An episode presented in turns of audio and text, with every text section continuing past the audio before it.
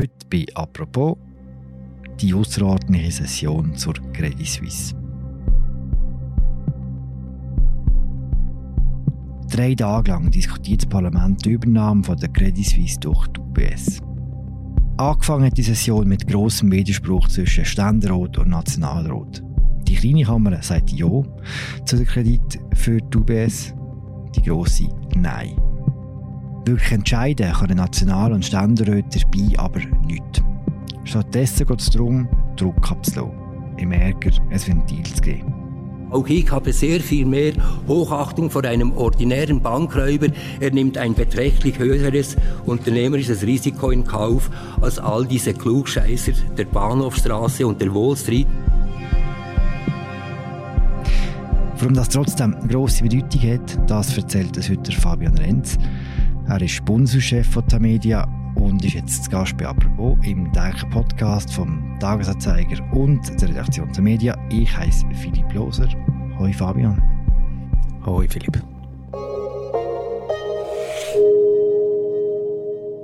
Fabian, wir fangen mit Staatskunde an. Wie selten ist so eine außerordentliche Session? Sie ist technisch gesehen nicht so wahnsinnig selten. Also äh, es ist auch nicht so eine große Hürde, ähm, um sie einberufen. Also es langt, wenn ein Viertel von einer Ratskammer oder auch der Bundesrat ähm, so eine außerordentliche Session verlangt.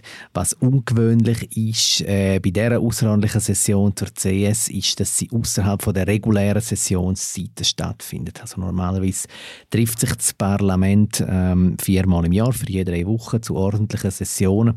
Und wenn es irgendein brennendes Thema gibt, dann äh, kann es sein, dass eine Fraktion äh, oder auch mehrere Fraktionen findet, wir eine außerordentliche Session zu dem und dem brennenden Thema dann ist es so, dass man dann einfach einen Nachmittag oder einen Vormittag lang im Rahmen von der ordentlichen Session gesondert über das Thema debattiert, ähm, Vorstöße behandelt, die im Zusammenhang mit dem Thema eingereicht worden sind. Wie gesagt, das kommt relativ oft vor. Was damals speziell ist, eben, es findet außerhalb von der regulären Sessionszeiten statt. Also man hat das Parlament extra für den Dienstag und die folgenden zwei Tage aufgeboten das hat es effektiv schon relativ lang nicht mehr gegeben, beziehungsweise es ist in diesem Jahrhundert erst zweimal vorgekommen. Das eine Mal nach der Swissair-Krise in den Nullerjahren und das andere Mal nach dem Ausbruch der Corona-Pandemie 2020. So gesehen ist das schon ein spezielles Ereignis, das wir jetzt hier beobachten. Meistens geht es um Krisen, auch im aktuellen Fall. Was wird genau beschlossen während der drei Tage jetzt in Bern?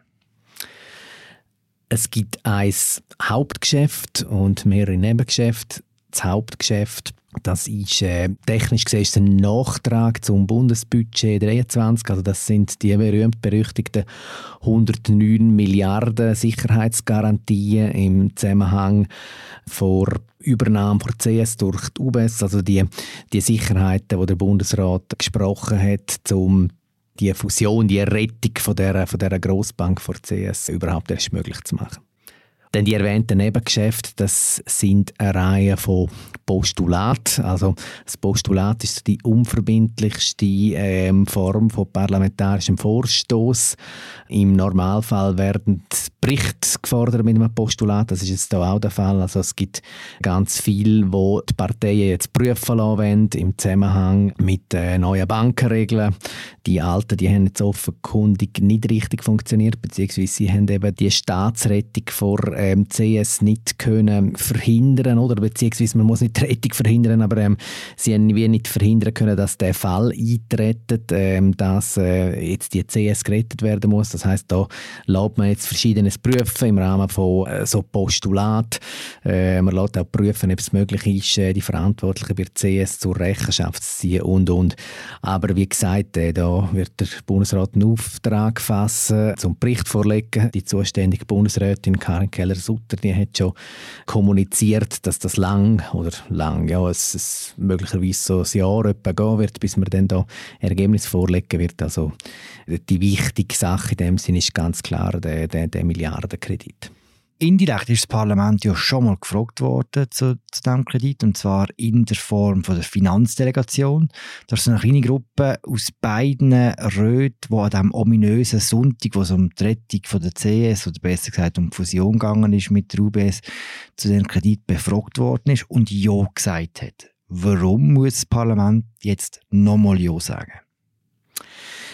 Es am Anfang kurz erwähnt, es ist technisch gesehen ähm, ein Nachtrag zum äh, Budget und ähm, das Budget ist äh, Sache vom Parlament, beziehungsweise das Parlament hat die Oberhoheit über das Budget. Das äh, ist auch nicht so ungewöhnlich, dass man äh, da immer wieder Nachtragskredit bewilligt. Normalerweise sind das sehr unspektakuläre Sachen.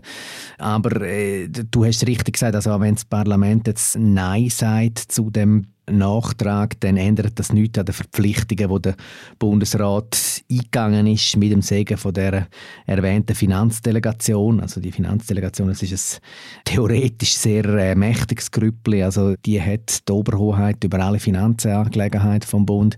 Die ist an dem Sonntag, wo da die Rettungsaktion vollzogen worden ist, befragt worden vom Bundesrat, ob sie da eine okay gibt. Das hat sie gegeben. Jetzt muss aus formellen Gründen das Parlament darüber reden reden, aber an den Verpflichtungen, die der Bundesrat eingegangen ist, kann das Parlament nichts mehr ändern. Es wäre ein Protestsignal, dass man das Vorgehen nicht gutiert ähm, dass man die ganze Angelegenheit nicht gut heißt, so wie sie abgelaufen ist, aber ähm, die Garantie die gibt es trotzdem. Es wäre nicht nur ein Protest, es ist sogar eine. Am Vormittag hat es noch ausgesehen, als würde das Parlament Ja sagen. Der Ständerat hat angefangen zu debattieren. Sehr ausführlich, um nicht zu sagen langfädig. Das Resultat war, ja, wir sind für die Kredit für die UBS. Am frühen Oben hat dann Nationalrat angefangen zu debattieren und hat dann spät in der Nacht entschieden, wir sagen Nein. Es gibt eine Differenz zwischen den beiden Kammern. Warum sagt der Nationalrat Nein, Fabian?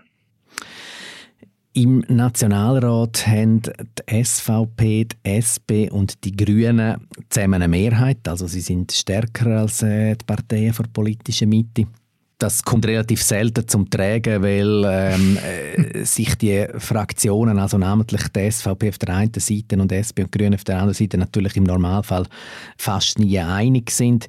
Jetzt ist es in dem Fall so gewesen, dass die drei Fraktionen alle jeweils unterschiedliche Bedingungen formuliert haben für ein Ja zu diesen Kredit. Die Bedingungen sind nicht erfüllt worden und so haben sie dann aus äh, unterschiedlichen Gründen Nein gesagt und das hat dann gelangt, oder zum Resultat dann eben in ein Nein reinzukippen.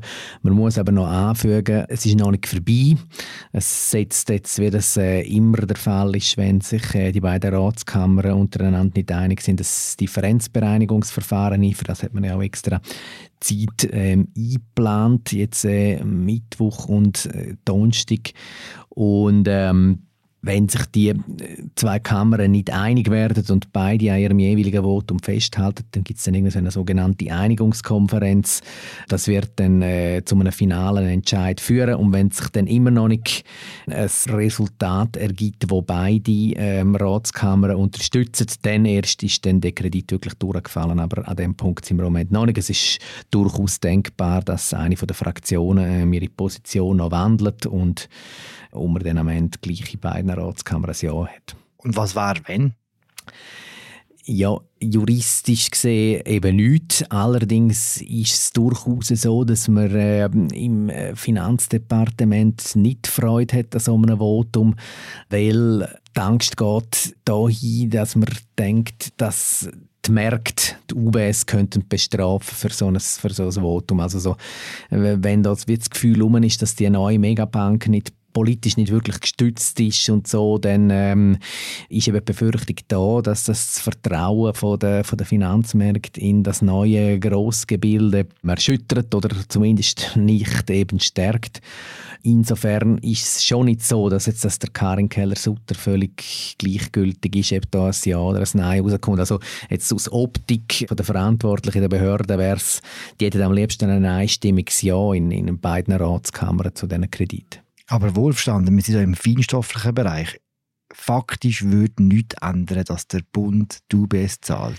Ich wäre sehr zurückhaltend damit, äh, von Feinstofflichem äh, zu reden im Zusammenhang mit diesen äh, Finanzmärkten. Also die Dynamik, die da entstehen kann, äh, das hat man jetzt bei CS ja gesehen, die kann eine Bank das Knick brechen und zwar effektiv halt einfach allein aufgrund vom Umstand, dass man der Lage nicht traut, dass man den Bankmanager nicht traut, dass man den, den Rahmenbedingungen nicht traut. Also das, das, das kann sehr weitreichende Auswirkungen haben. Das, das, das hat man jetzt gesehen. Und ja, also, puh, also wenn man dann mal die neue Megabank UBS wird retten müssen, ähm, das wird dann nochmal eine andere Geschichte.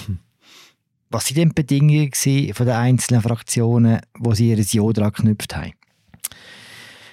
Ja, also ähm, die SP, die hat eigentlich schon vor geraumer Zeit so eine Reihe von Vorstößen zum Finanzplatz eingereicht. Sie war äh, dann ziemlich sauer, gewesen, dass die Vorstöße nicht traktandiert worden sind für die außerordentliche Session. Sie hat darum mit einem Ordnungsantrag verlangt, dass man die Vorstöße auf die Agenda nimmt jetzt, äh, in diesen drei Tagen und darüber abstimmt und es dann natürlich gut heißt und Andernfalls, das haben Sie äh, im Voraus so angekündigt, werden Sie die Kredite ablehnen. Äh, die Grünen sagen, sie stimmen nur zu, wenn äh, Nachhaltigkeitsziele jetzt verbunden werden mit dem Ja zu diesen Kredit. Also sie bringen dann auch so eine ökologische äh, Komponente mit ins Spiel. Und äh, ja, die SVP bei der SVP ist äh, insofern noch ein bisschen speziell, als sie jetzt am Dienstagmorgen eigentlich klar gesagt haben, dass sie die Kredite so oder so ablehnen. Also dort ist es eigentlich gerne um Bedingungen gegangen. Sie haben schon Forderungen im Zusammenhang äh, mit der Bankenkrise, aber äh, sie werden jetzt wirklich ein Zeichen setzen und die, und die Kredite ablehnen. Also von Bedingungen kann man da jetzt eigentlich gerne nicht mehr reden. Wenn man jetzt zulässt, Fabian, sind das ja alles noch recht zurückhaltende Forderungen. Vor allem, wenn man sie vergleicht mit den Forderungen, die die gleichen Parteien aufgestellt haben, kurz nach der Zwangsfusion. Was haben sie dort wollen, am Anfang? man hat natürlich zu einem guten Teil Forderungen wieder aufgewärmt, die schon lange auf dem Tapet sind und aber ähm, sich bis jetzt nicht als mehrheitsfähig erwiesen haben. Also da ist bei den Linken und den Rechten vor allem die Forderung nach einem Trennbankensystem, also dass man jetzt Investmentbanking gesetzlich abspaltet vor äh, Vermögensverwaltung. Es ist auch äh, vor SVP aus die Forderung äh, um, dass es keine too big to fail Banken mehr geben soll, also dass der Gesetzgeber verhindert, dass Banken entstehen, die so groß sind, dass es eben nicht pleite gehen dürfen, dass es vom Staat gerettet werden muss. Es ist sehr früh die Forderung aufgehoben nach Klagen gegen die Verantwortlichen im äh, CS-Management. Das hat man jetzt ja auch aufgenommen, aber eben abgeschwächt in Form von einem Postulat, dass man mal schaut, was kann man überhaupt und geht es überhaupt und wer müsste und so weiter und so fort. Und ein bisschen schmunzeln habe ich dann müssen, eben so vor allem aus FDP-Reihen ist dann auch bald mal die Forderung gekommen, dass man dem obersten CSK der Boni streicht und so und das allerdings zu einem Zeitpunkt, wo schon klar war, dass das Management sowieso äh, keinen Bonus erhalten wird für für das aktuelle Geschäftsjahr. Also ähm, man hat da Sachen gefordert, zum Teil, die im Prinzip schon erfüllt sind bis zu einem, zu einem, zu einem guten Grad. Andere Forderungen sind noch viel weiter gegangen und trotzdem haben nicht an ihnen festgehalten. Was ist passiert in den letzten drei Wochen? Man, man muss vielleicht so anfangen, oder? Unser Parlament ist in solchen Situationen relativ machtlos. Gleichzeitig erwarten alle, also erwarten auch wir von den Medien und erwarten die Öffentlichkeit, dass sie irgendwie reagieren und irgendetwas sagen. Oder? Und dann, dann geht man mal raus und sagt, ähm, wie wir schon 2003 im Parlament fordert, muss jetzt sofort und so weiter und so fort. Also es ist so ein bisschen der Ruf, das implizite Verlangen nach einer schnellen Reaktion da, das liegt so ein bisschen in unserer Medialogik und wenn man dann mal raus ist mit diesen Forderungen, dann, dann fangen dann an die Gremientage, man hat, äh, es kommen dann Leute von der Verwaltung in die Kommission, die einem erklären, warum man nur so und nicht anders hätte können ha handeln und dass man bei dieser Forderung dann schon genau muss bedenken, uiuiui, dann passiert dann das und das, wenn er so und so macht. Also es, es kommen dann so ähm, die, die Mechanismen in Gang, die dann für eine sehr schnelle Absenkung der Betriebstemperatur sorgen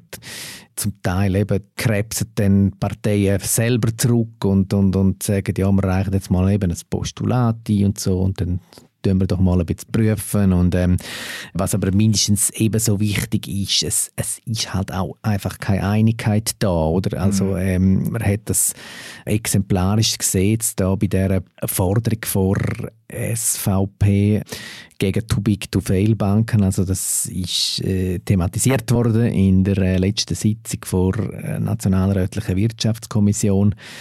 Da hat die SVP die, die Forderung in Form von einer Motion eingebracht. Welche Forderungen? Es ist da darum gegangen, dass ähm, der Gesetzgeber soll Grossbanken zerschlagen, ein bisschen salopp gesagt. Mhm. Also, dass man äh, Banken, die eben zu gross sind, um sie können pleite gehen lassen, dass man die dazu zwingt, sich entsprechend zu verkleinern, aufzuspalten. Und zuerst hat die SVP innerhalb von der Kommission eine Mehrheit gehabt für die Forderung, weil sie unterstützt worden ist von der SP. Und dann ähm, hat im Laufe dieser Sitzung noch die SP dann auf einmal einen äh, Rückkommensantrag äh, gestellt. Also Jacqueline Badran ist es konkret gewesen, dass man nochmal abstimmt über die, über die Motion und dann, dann haben sie dann eine Position gewechselt und gesagt, nein, wir, wir lehnen das jetzt ab. Und dann hat es dann eben keine Mehrheit gegeben für die Motion. Also in dem speziellen Fall ist es so gewesen, dass die SP dann auf einmal gefunden hat, ähm, die Forderung die würde sich auch gegen Zürcher Kantonalbank, gegen Postfinanz und so richten, also gegen Banken, gegen die man politisch eigentlich nicht will vorgehen und darum Darum sind sie dann wieder abgerückt von dem. Aber es zeigt einfach so ein bisschen, ähm, die Fraktionen finden sich nicht in solchen Momenten. Also so, gerade so, dann auch namentlich die Mitte-Fraktionen, also die Mitte einerseits, die FDP andererseits, aber auch die Grünliberalen, neigen dann sowieso fest dazu, zu sagen, ja, ja, also jetzt mal nichts überstürzen, jetzt schauen wir uns das mal in aller Ruhe an und dann entscheiden wir dann, ob und wie und was und so weiter. Und die Polparteien, die liegen äh, halt oft relativ weit auseinander äh, mit ihren Vorstellungen, vor allem wenn es um Details geht. Also häufig ist man sich noch in so den grossen Zügen einigermaßen einig, aber der verhakt sich dann ineinander wegen, wegen Einzelheiten und so. Das Parlament manövriert sich auch selber ein bisschen aus, muss man sagen, weil gerade eben in diesen Krisenfällen spielen irgendwie kommen nicht irgendwelche Mechanismen zum Tragen, wo sie dazu bringt, sich, sich da mal zu finden und da mal mit einer gewissen Einigkeit oder nur schon mit einer Mehrheit eine starke Gegenstimme auftreten zu können gegenüber dem Bundesrat. Du sagst es, es ist nicht das erste Mal, wo das so abläuft, dass das Parlament recht viel ankündigt und dann sehr wenig liefert. Grundsätzlich gesprochen, woran liegt denn das? Also, wenn wir es jetzt mal auf das Thema vor Finanzpolitik eingrenzt, muss man schon sagen, dass der Finanzplatz auch, äh, auch vor über eine starke Lobby verfügt. Also die Bankerbranche, die ist äh, nach 2008, also da nach der grossen Geschichte mit der UBS, dem beinahe Crash, wo ja dort schon mal ein Eingreifen vom Staat erforderlich gemacht hat, da ist die Bankerbranche in der Lage gewesen, gewisse politische Anliegen frühzeitig zu unterbinden, durchaus auch durch geschicktes, durch geschicktes Lobbying, durch eine gewisse Einflussnahme. Und man hat ja auch gesehen, sie hat auch sehr schnell ihr Selbstbewusstsein wiedergefunden. Ich glaube, es ist ungefähr drei Jahre nach dem Fall UBS gewesen, dass der ähm, seinerzeitige UBS-Präsident Kasper Filiger sich öffentlich so vernehmen hat, dass Politik sich jetzt da bitte nicht so einmischen in das ganze Bankgeschäft, dass Profis schon wissen, was zu tun ist. Also das äh, ist, muss man sagen, doch eine ziemlich mutige Aussage gewesen, äh, drei Jahre äh, nach dem Fall UBS. Es hat dort auch ein bisschen Empörung gegeben und so, aber mit uns, er hat durchaus die Stimmung, die dort wieder angefangen hat, Einzug halten im Parlament, ein bisschen auf den Punkt gebracht. Ähm, so im Sinn von jetzt bloß nicht überborden mit Regulierung, bloß nicht zu viel beschließen, verstehen ja eh nichts richtig davon. Jetzt haben wir mal so die big to fail gesetzgebung die lassen wir jetzt wirken und sie wird dann schon, schon ähm, helfen, wenn der Ernstfall wieder eintritt, aber der tritt ja wahrscheinlich gerne mehr, oder? Das ist ja so ein bisschen die Haltung gewesen. und ja, wie man jetzt sieht, hat ähm, die Too Big to Fail Gesetzgebung wo ja vorgesehen wird, dass man ähm, eben so die toxischen ähm, Auslandteil vom Geschäft wird zwangsweise abspalten hat die Gesetzgebung nicht funktioniert, nicht gegriffen und ja, es wird interessant sein, um zu sehen, was für eine Dynamik die Debatte jetzt annimmt. Allgemein kann man sagen, ist unser Milizparlament in einer schwierigen Position. Also die Leute, die treffen ihre Entscheidungen zu einem sehr maßgeblichen Anteil auch beruhend auf dem, was ihnen die Experten sagen. Und die Experten sind eben vor allem die Experten in der Verwaltung. Ja, und es ist dann schon nicht so einfach, wenn einem ein Jurist aus dem Bundesamt für sowieso sagt, es ist so und so und so und das und das und das könnt ihr nicht beschließen, weil so und so und so. Ähm, also da braucht es schon sehr viel Expertise einerseits und Selbstbewusstsein andererseits, um dann zu finden, ähm, nein, das sehen wir anders, das, das wollen wir jetzt so und so haben. Also der Bundesrat und die Verwaltung, ähm, die werden tendenziell oder sind tendenziell in den letzten Jahren immer äh, stärker geworden gegenüber dem Parlament. Sie haben einen riesigen Wissensvorsprung, einen Vorsprung an Expertise. Das macht für unsere Legislative die Arbeit schon nicht einfacher und es macht es vor allem nicht einfacher, um eben als starke Gegenstimme und als Korrektiv auftreten zu können gegenüber dem Bundesrat. Die Außerordnungssession die geht noch bis am Donnerstag wenn man sie zulässt und hört, wie wenig inhaltlich beschlossen kann werden vom Parlament, wie wichtig ist denn so eine Session trotzdem? So eine Session hat äh, natürlich durchaus so eine wie soll ich sagen, so eine katharsische Wirkung. Also ich denke schon, es ist wichtig, dass eine Demokratie über so einen Vorgang redet. Das Parlament, das ist der Ort, wo Demokratie im Echtzeitformat kann beobachtet werden. Also es ist wenig beschlossen worden oder wird wenig beschlossen dieser außerordentlichen Session, aber es wird sehr, sehr viel geredet. Also ich will das durchaus natürlich, es hat so etwas sehr Repetitives, wenn man so einer langen Debatte zulässt. Es regen sich alle wahnsinnig auf über, über das CS-Management und gleichzeitig ist da immer so ein bisschen Tendenz, um, um sich selber aus der Verantwortung rauszunehmen und finden, ja, jetzt schauen wir mal und so. Also gleichzeitig ist es eben wichtig, dass so eine Debatte stattfinden kann. Also ich würde den ähm, psychologischen Effekt von so einer Debatte nicht unterschätzen, aber es gibt natürlich noch einen sehr spannenden Entscheid, wo ähm, jetzt nicht ähm, behandelt worden ist, weil es nicht äh, Sache ist von der Ratspläne, um über das zu entscheiden. Das ist die Frage, ähm, soll es eine parlamentarische Untersuchungskommission geben, eine sogenannte PUC. Das ist das stärkste ähm, Instrument, das das Parlament hat. Also dann setzt man so eine kleine Gruppe von Parlamentarierinnen und Parlamentariern ein, die dann wirklich das Ganze können gründlich untersuchen wer hat was gewusst, was ist wie wann passiert.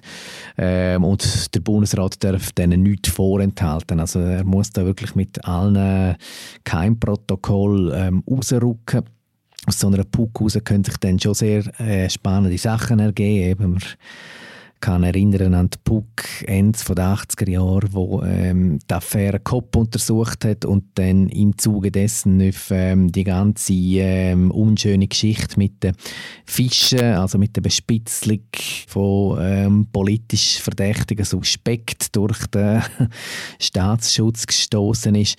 Der Entscheid jetzt im Fall CS ist ähm, noch ausstehend. Das Büro vom Nationalrat, also so quasi so die administrative Führung vom Nationalrat, die hat gesagt, dass sie so einen Puck wünscht. Jetzt ist dann ähm, das Büro vom Ständerat am Zug, um zu sagen, ob sie die Unterstützung teilen.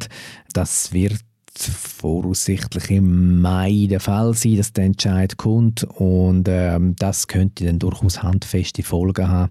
Wenn sich das Parlament jetzt da mal könnte zusammenraufen zu einer, zu einer Mehrheit zum selber handeln und dann ähm, so einen Puck einsetzt, da darf man dann mit großer Spannung das Ergebnis abwarten.